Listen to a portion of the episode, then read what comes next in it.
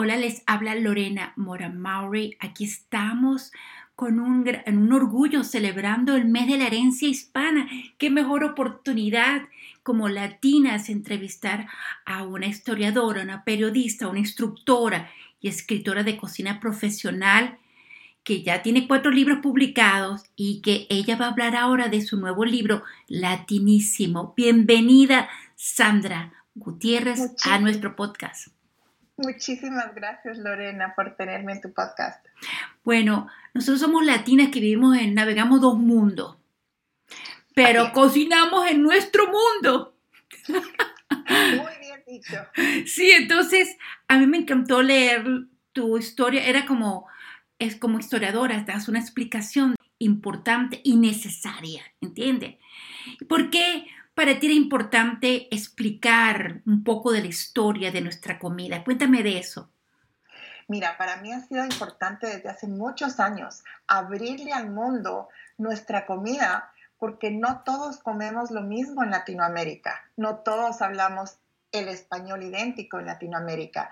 Y yo siento que en muchos de los países del mundo, en particular los Estados Unidos y Europa, nos han tratado de meter a todos los latinos en una cajita y, inventaron el, es más, inventaron el término latino que no, no se utilizaba para, para marcarlo en los censos en 1991.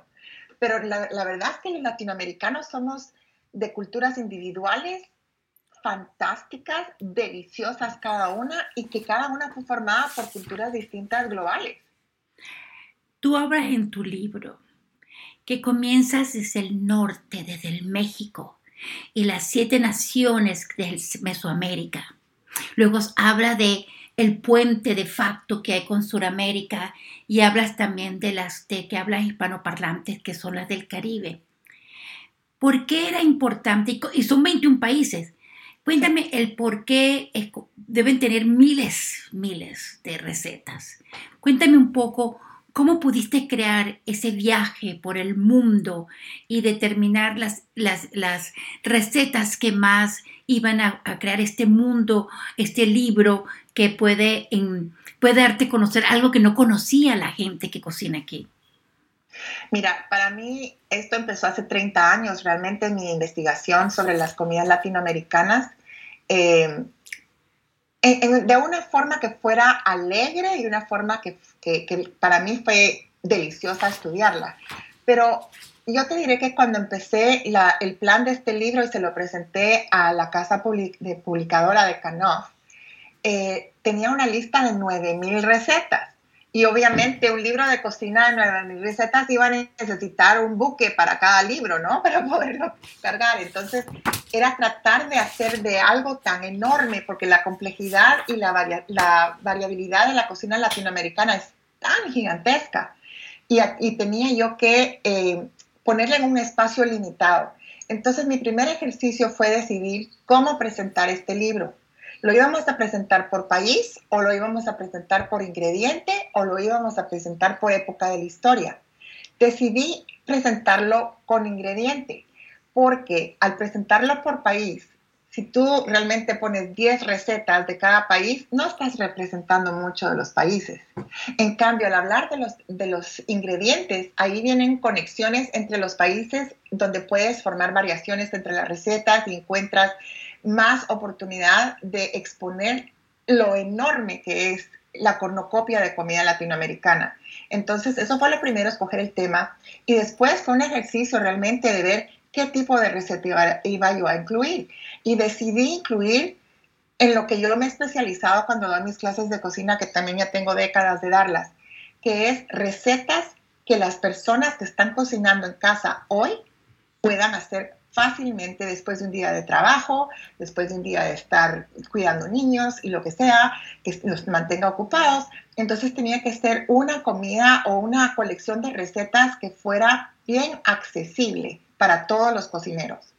Yo estaba pensando que es una celebración, ¿verdad? Que, que es importante celebrar, pero es tan complicado porque uno siempre deja algo que, se, que, no, le, que no le cabe o que se le olvidó o que no, no, no era... Entonces hay que, había que priorizar, ¿no? Pero es una celebración de la cocina casera es un recurso esencial para cada cocina y perfecto para la celebración de nuestro mes. Yo cuando lo abrí dice, la puerta está abierta, de par en par, pasa adelante. Y lo primero que me encuentro es los adobos, los aliños, los aderezos, que me parece tan importante que cada país, yo vi el aderezo, vi el mojillo, vi el mojito, y que eso le da una característica tan única a la comida, ¿cierto? Eso es cabalmente, es en esos detalles, en las bases de las recetas, donde encuentras la diferenciación entre país y país.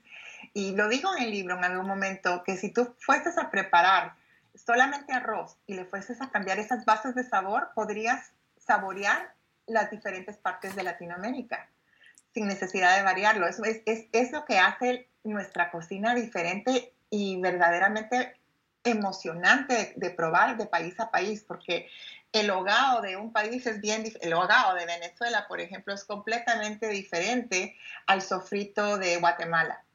Entonces, y los ingredientes empiezan con lo mismo, que empezaron todos siendo sofritos españoles, que eran solo cebolla, aceite y ajo. Y no fue sino hasta que llegaron los españoles a las Américas que empezaron a agregar el tomate nativo del Perú, que lo habían domesticado los mexicanos y los mayas, los, eh, eh, chiles, pimientos, los ajís o chiltoma, depende de dónde eres, eh, que, se, encontraban también nativos en, las Américas, el achiote o anato, por ejemplo, también, todos esos ingredientes que se fueron agregando, después la manteca de cerdo, que no había manteca aquí antes, y cada país va elaborando sus propios sofritos, si tú quieres llamarles así, les ponemos nuestro diferente nombre y varía el sabor base de cada país.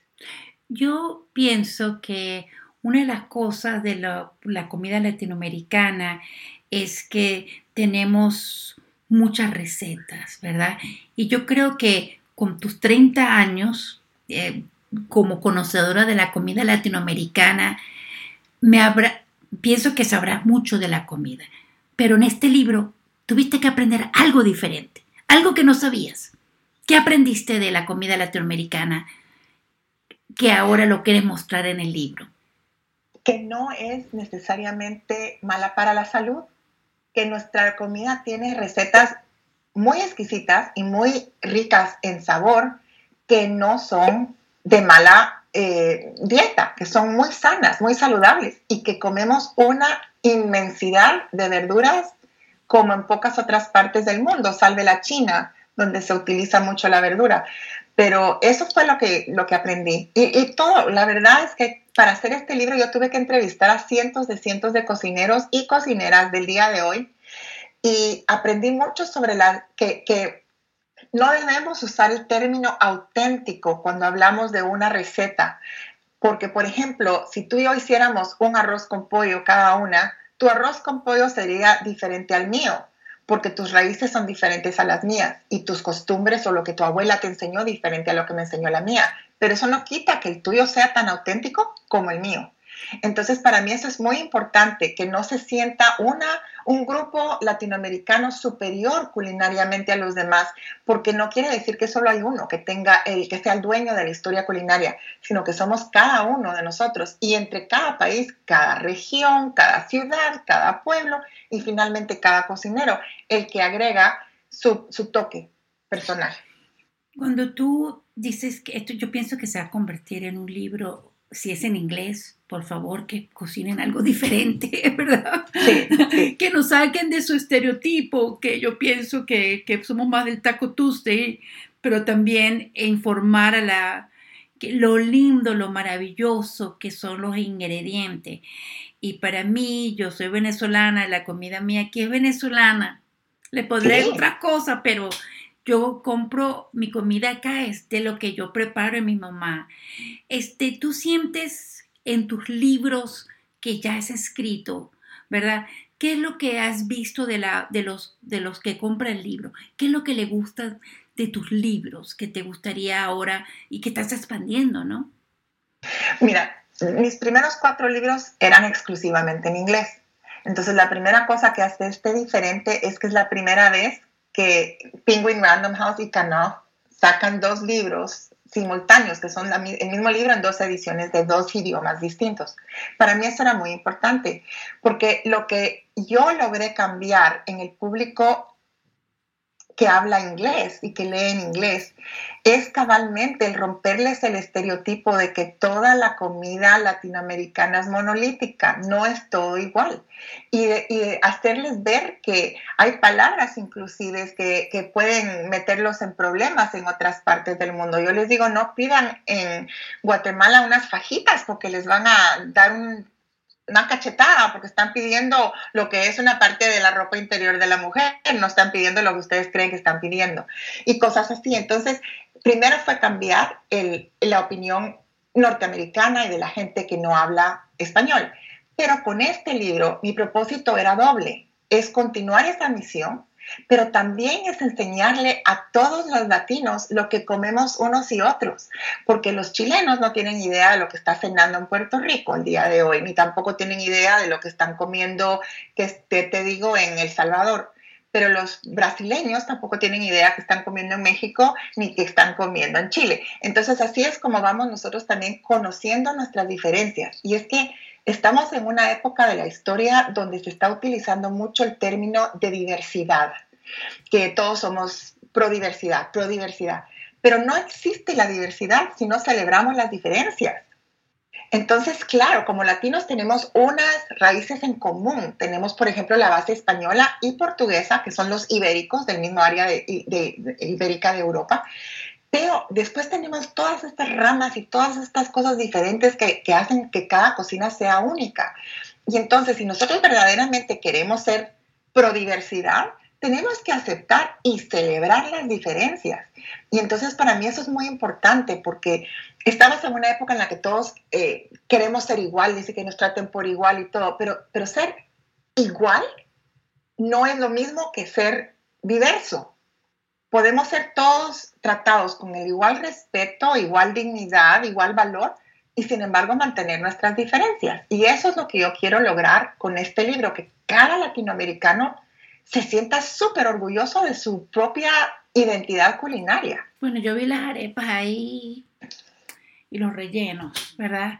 Yo siento que este libro es muy importante porque es una guía, es un viaje yo lo veo como un journey de, de que y está muy bonito porque explica los aderezos, las comidas, habla de comida de yuca que a mí me gusta tanto, nosotros comemos mucha yuca, el plátano verde, tú le dices otro nombre, plátano el, macho, el plátano macho. El plátano macho.